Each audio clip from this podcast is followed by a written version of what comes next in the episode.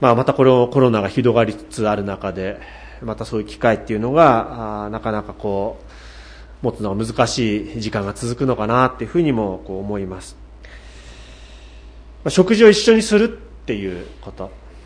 えー、それはまあ私たちの正月の食卓なんかもそうですけども、食事を一緒にするっていうのは、本当に私たちのそれぞれのこう関係性を表現する場所ですよね。食事を一緒にする。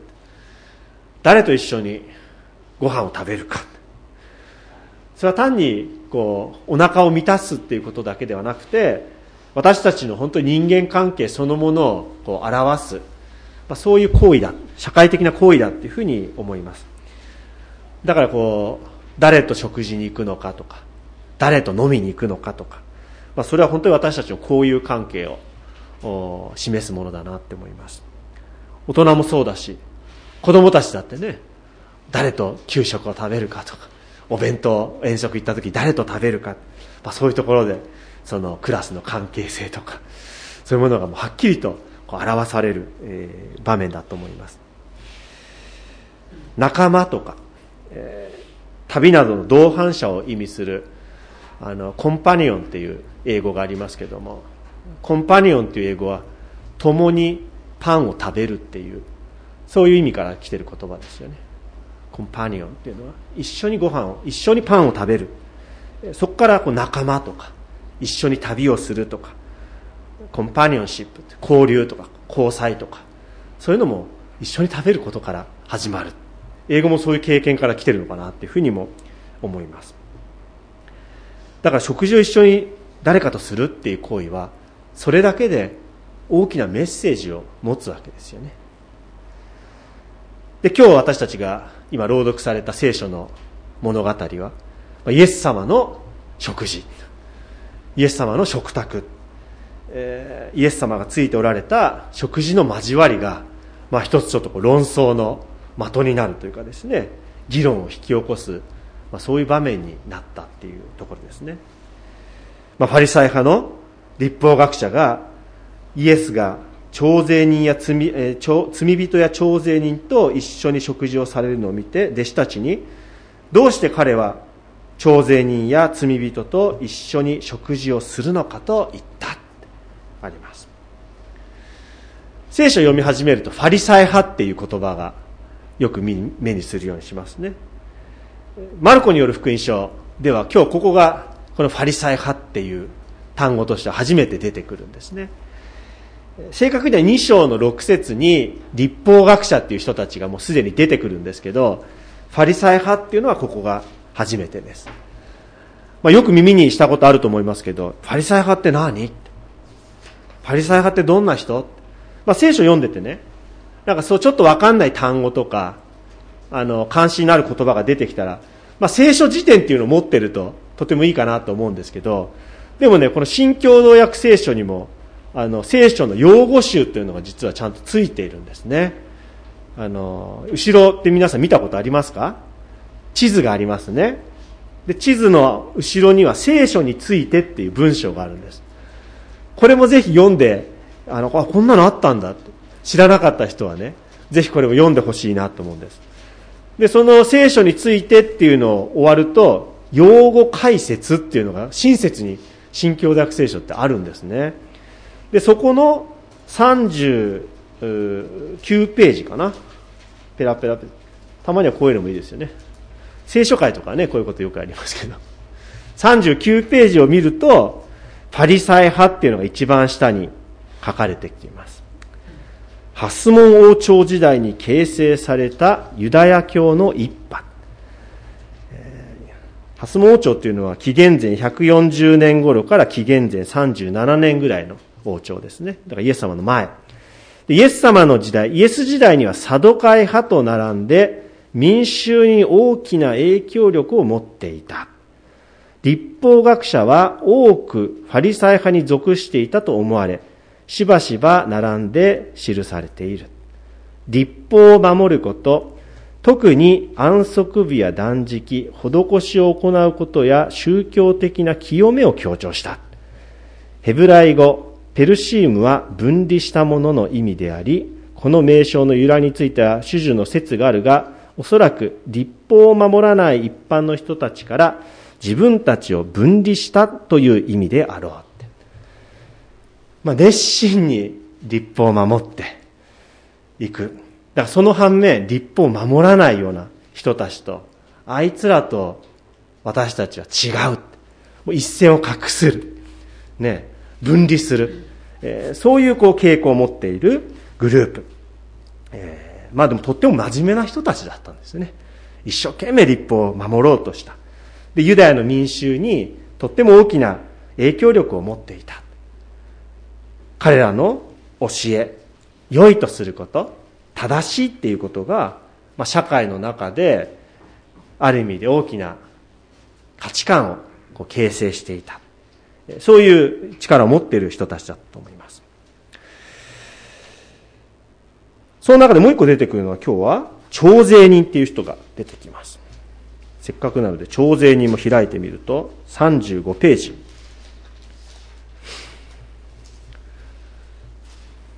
徴税人。ローマ政府あるいは領主、ガリラヤではヘロデ・アンティパスから税金の取り立てを委託された役職。違法人である外国の支配者のために働くばかりでなく、割り当てられた税額以上の金を取り立てて、私服を肥やすという理由でユダヤ人から憎まれ、罪人と同様にみなされたってあります。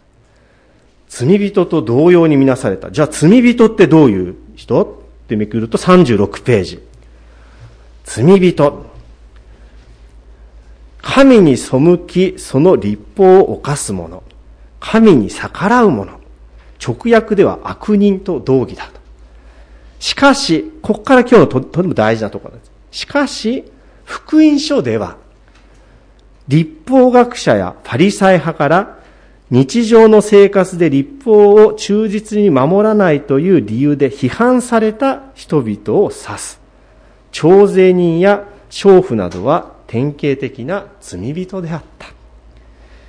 徴税人や娼婦、まあそれ以外でも羊飼いだったり、家畜の、あの、家畜業者だったり、精肉業者とか、川なめしとか、そういう職業で血を扱ったりとか、なんか汚れた職業、そういうものに従事するものも、みんな一つのカテゴリーとして、罪人っていう、そういうこう社会的な、まあなんていうんですかね、階層ですよね。そういうふうに福音書ではこう理解されるんですよね。で、この罪人の説明の後にパウロのことが出てきます。で、パウロさんは、パウロ先生は人間は全て罪人であって、立法を守ることができず、ただキリストを信じる信仰によって罪から解放されて、解放され、命をもたらす例を受け、それに従った歩み、立法の要求を満たしていると説いているって説明があります。人間はみんな罪人なんだ。立法を守れない。そういうこう、とこに行くわけですけども、福音書とでもパウロ先生の言う罪人っていう用語の使い方の理解では少し違いもある。これ結構大事なところだなって思います。福音書におけるその罪人っていうのは、あるいは社会的なステータスとしての意味を持っている。徴税人と罪人っていうのは、その社会の一つのカテゴリーに属する人だった。英語の聖書ですね。いろいろ英語の聖書ありますけど Today's English Version っていう英語の聖書があります。でそのあの英語のバージョンだとこの罪人っていう言葉をアウトカーストって訳してるんですね。アウトカーストだカーストっていうのはあのヒンドゥー教の、まあ、身分制度ですよね。社会の中の身分制度ステータス階層。その中でアウトカーストっていうのは、触れてはいけない人だって。アンタッチャブル。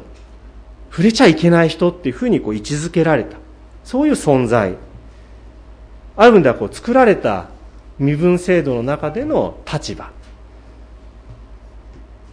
福音書における罪人っていうのはですね、そういうユダヤ社会の、まあ、一つの階層、身分、まあ、ファリサイ派の人たちからまた自分たちは真面目にしっかり立法を守ってると自負する人たちからアンタッチャブル触れちゃいけない人だって。そういうふうにこう一線を隠されてた人たち。パリサイ派の支配するその正しさが価値が支配する社会の中でもう一言で言えばダメな人って。ダメな人たちって。失格って、まあ、そういうダメ印を、まあ、レッテルを貼られるようなそういう人たちのことを罪人だファリサイ派の人たちにとってその徴税人と罪人たちとイエス様が食事の席を共にしている。それはもうキーに思えて仕方がなかった。キーどころかもう許せない。怒りさえ湧き上がってくるそういう行為だったってことだと思うんですね。どうして彼は徴税人や罪人と一緒に食事をするのかって。なんかその本当の理由を聞かせてくださいっていうことを尋ねてるわけじゃないわけですよね。もうどうしてそんなことするの親が子供に理解不能な行為に向かってどうして？どうしてそんなことしたのって。怒りを持って言うようなことと似てると思うんです。自分の理解を超えた。自分たちの枠組みから超えてるそういう怒りや苛立ちもっと言えば嫌悪感。そういう子どうしてそんなことするんだ？まあ批判の声ですよねイエス様に対する。するとイエス様はこのファリサイ派の人々の批判の声を聞いて言われるわけです。医者を必要とするのは丈夫な人ではなく病人である。私が来たのは正しい人を招くためではなく罪人を招くためであるとても有名なイエス様の言葉がここで語られるわけです。もう前半そのまんまですよね。医者を必要とするのは丈夫な人ではなく病人であるもう本当その通りだって。でこれ当時の一般的な言葉だったそうですね。何もイエス様オリジナルっていうことではないそうです。だけどその後半、イエス様はっきり言われるわけです。私が来たのは、他ならないこの私が来たのは、正しい人を招くためではなく、罪人を招くためだって。私が来たのは、正しい人を招くためではなく、罪人を招くために来たんだ。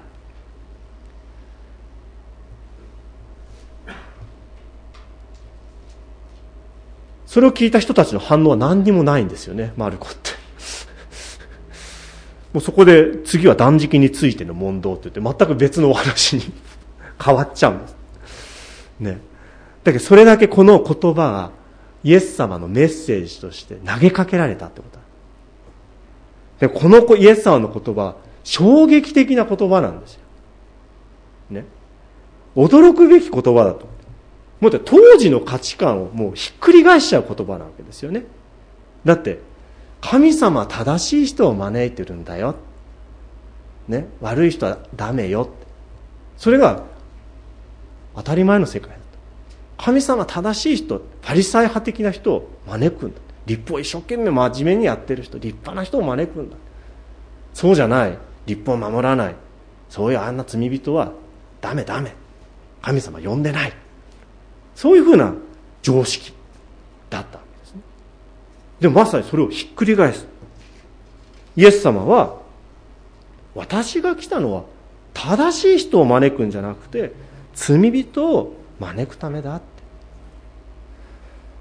て。で、ここで大事なのが、この罪人っていうのは、先ほど確認したように、ただただ、こう、競技的な意味でね、なんか人間みんな罪人なんだっていうところで一足飛びに飛んじゃぱこのイエス様のやっぱりこうパンチの効いたメッセージが響いてこないんじゃないかなって思うんですね。あいつはダメな奴らだって。あんなのダメだそういうふうなレッテルを貼られている。社会の中で。そうやって思われている。そういう人のことだって。そこをまず受け止めておきたいと思うんですね。で韓国のあの神学者であの少し昔の神学者なんですけどもソナムドンっていう、まあ、初めて耳にする人いっぱいいると思うんですけどあの韓国のですね軍事政権60年代とかね独裁政権があった時代にその民主化を韓国がしていく時のその精神的な神学的なこうサポート一生懸命こうした神学者の一人なんですけども、まあ、彼はその一つの経験の中からですね罪とか罪人っていう言葉ですね。それはこの社会学的な中で見ていくときに大体支配者が弱い人たちに向かって自分たちに反対する者たちに使ってつけるレッテルだっていうふうに言うんですね。自分たちに歯向かってくるもの。自分たちと意にそぐわないもの。自分たちはこうすべきだと思っているものにそぐわないものにあいつは罪人だ。罪人だ。罪人だ。犯罪人だ。だから聖書の罪とか罪人っていう言葉もそういう分析を抜きに読み込んでしまうと本来のメッセージからずれちゃうことがあるって指摘します。そして押さえつけられた。本当にこういじめられて上から押さえつけられている民衆の経験から言うならば罪人というのは正確には罪に定められた人々。もっと言うなら無念の人々だっていうふうに言うんです。無念の人々だって。罪人っていうのは。罪を定められて。罪もないのに罪に数えられる。そういう人たちのことだって指摘します。なんか印象深い解釈ですよね。無念なんだ。罪人とは無念の人々である。蘇先生の解釈を用いて思い切ってイエス様の言葉を意訳し翻訳しちゃうなら私が来たのは正しい人を招くためではなくてお前はダメだお前は失格者だお前無能だ。そうやって一方的に決められて無念を抱いてる。そういう人々を招くために私は来たんだって。そういうイエス様のメッセージにならないだろうかなって思いますで私たちは、まあ、徴税人レビがどうして徴税人になったのかって。それを知ることできないんですよね。今日読むだけで。何も分かりません。だけどあんた徴税人にはなりなさんなよって親が子供たちに言うような職業ですよ。そういう社会。頼むから徴税人だけにはなってくれるなよって。その徴税人の職業にレビはついた。つく人生を歩むんでるわけですね。そこの背後に何があったかわからない。だけどこの当時ローマっていう帝国がユダヤを植民地として支配していてその税金を取り上げていく取り立てていく。もうそれは社会のシステムとして必ずあるんですよね。そしてその税金の取り立てっていうものは自分たちのローマ人の手は汚したくない。ローマに反発が向かってくるのを避けたい。だから税金を取り立てるのはその同じ民族の人を立てるわけです。それに委託するわけです。その税金を取り立てる。なんかその嫌な感情をローマに向かないように身内で向くようにそうやって仕組まれているシステム支配システムなんですよね。朝鮮人にはなるなよって言われてもそのシステムがある限り誰かがその職業に就くわけですね。そうするとどうですかね、まあ、いつの時代どこであっても人が嫌がる仕事っていうものは何かこう立場の弱い人であったり行き場を失って人だっちゃったり仕方なしにそれに就かざるを得なかったり、まあ、いろんな状況の中でそういう仕事についていくっていうことが多いんじゃないかなって思います。喜んで朝鮮人になる。なかなかないかったんじゃないかなって思います。でその仕事そのものも人々から嫌われて、まあ、白い目を向けられてそしてあいつら罪人だってそういうふうにこうレッテルを貼られて誰からも触られないアンタッチャブルな存在にさせられていくデビがどんな内面をどんな心の内であったのかどんな仕事ぶりだったのか。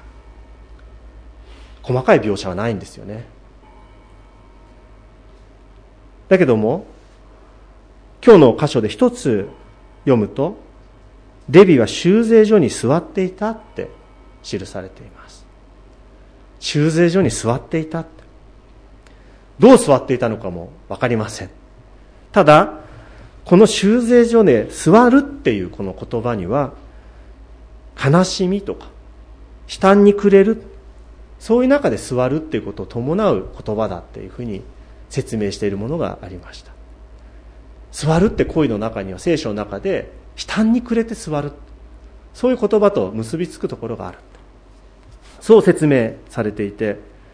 それは読み込みすぎかもしれない。だけどレビはこの座るっていう行為の中で本当にその悲嘆を抱えて悲しみを抱えてある分では無念を抱えて座っていた。そういう人かもしれない。で面白いことにこのレビがイエス様の招きにこう答えて従っていく場面があるわけですよね。私に従いなさいって。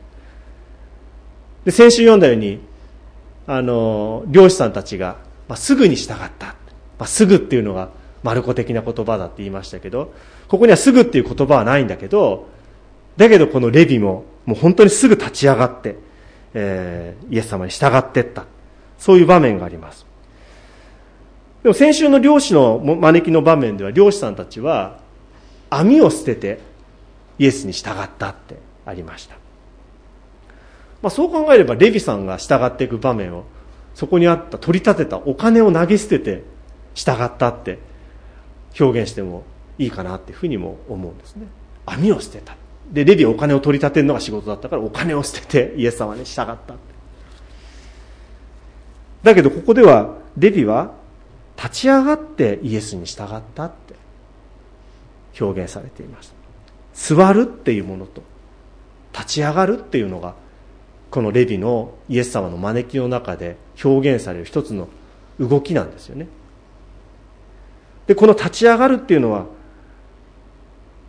アミステーミっていう大事なギリシャ語が使われるわけです。イエス様が復活する復活させられる。その言葉をマルコはここで当てはめているわけですね。立ち上がっていく。悲しみの中で座っていたレビがもしかしたら無念を抱きながら座っていたレビがイエス様に私に従いなさいって。そうやってこう招かれたところから立ち上がって本当の意味で新しい命をいただいて歩み出した。イエス様に出会いそして招かれそしてその招きに応えたレビは全く新しいイエス様の弟子として新しい価値の中で新しい食卓の中で新しい命の中で生き始めたんだっていうことだと思います。悲しみを抱えることなんか無念な思いにさえなまれること人から見下げられたりレッテルを貼られたり自分で自分のことに自信を持つことができないことであったり自尊心を傷つけられたり病を負う中で胸を抱えるっていうこと、まあ、そういうことも私たちの内側にもあるわけですね。で私たちは決してこの新約聖書と全く同じような時代に生きるものではないわけですね。だけども私たちの中にも社会がある一定の決める価値観だったり正しいとされることだったり、まあ、そういう立法社会っていうものがあるんじゃないかなって思います。ちょうど今日大人文給でもあの話になりましたけどもやっぱり子供たちの中であっても最近スクールカーストってね言葉をよく耳にしますよね。学校の中での1軍2軍3軍みたいな。もう運動ができて勉強もできてちょっとかっこいい。ああの人 A 軍。私はちょっと陰キャで陰気なキャラクターでコミュニケーションうまくできない。そういうのはこう下の方の部類だ。そうやって A 軍 B 軍 C 軍みたいな。そのランク付けを子供たちがそのカースト制度みたいにして自分がどこにいるか。そういうふうにこう見る。えっ、と思うかもしれない。でも私たちも何か無自覚的にそういうふうな人を分類する。階層で分けて見ている。そういうことを本当に人ってするんじゃないかなって思います。この人は自分より上なのか下なのか。そういう接し方。自分はどこに属しているのか。あの人はどこの所属なのか。そういうもので人と出会っていく。一人の人間としてその人を見るってことではなくて何かの所属によってその人に出会っていく。目に見える足が速いとかそういうことで判断する。少し苦手なものを持っていれば目立つところで人が判断されていく。でも本当にその奥底にある無念さであったりとか悲しみであったりとかそういういろんなところを抱えながら人間は生きるわけですよね。いろんな立派に振る舞ってても一枚めくればその内側にものすごい自信のなさを抱えていたり悲しみを抱えていたりでイエス様は本当にそういう一人一人の人間それにこう出会われた。その所属とか評判とかそういうところで出会ったんじゃないんだなって思います。そう社会が作り出しているカーストあいつはアートカーストだって。もそんな全然イエス様気にしない。一緒に食事をして。私が来たのは正しい人を招くためではなく罪人を招くためであるそうやって招かれた者たちが一緒に食事をしていった。仲間だ。一緒に旅をする者だ。で先週読んだそのペテロたち4人の弟子たちもこの食卓にいたわけですよね。多くの朝鮮や罪人もイエスや弟子たちと同席していたって。弟子っていうのはペテロたちだと思います。同じカファルナウムの町なんですよねここ。ペテロたちにしてみればレビっていうのは今まで散々こう自分たちから税金を取っていった。もしかしたら騙し取られた部分もあったかもしれない、ね、顔も見たくない人だったかもしれない。だけどイエス様に私に従いなさいって従っていったらなんかレビと食事をすることになってる。驚きの経験だったんじゃないかなって思います。戸惑う経験だったかもしれない。それはだってその当時の社会の価値観と全く違うところにイエス様の価値があったからですよね。だけどそこに神の国の食卓イエス様の食卓があったんだなって思います。まあ衝撃だなって思います。そこに私たちも招かれてる。私たちはどうしてそういう思いさえ湧き起こる時だってあるかもしれない。なんでだけどイエス様がなされた食卓招かれた食卓私が来たのは正しい人を招くためではなく罪人を招くためである。その漁師も徴税人も罪人と言われた人たちも一緒に食事をしてそして仲間となって旅をしたここになんか不思議な奇跡があるんだなって思います。私たちもイエス様に私に従いなさいこの年初めから招かれている者たちですね。いろんなこの社会の価値観であったり、えー、招きというものが私たちにあります。しかし私に従ってきなさい。このイエス・キリストの招きに応えまたイエス様の食卓についていくものでありたいなって思います。お祈りします。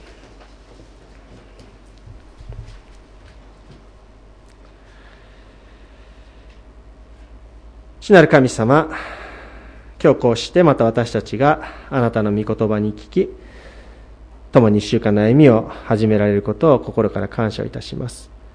どうぞあなたの御言葉に従い、またあなたの御言葉に養われ、私たちが立っていくことができますように、上への力をお与えください。主イエス・キリストの皆によって祈ります。アーメン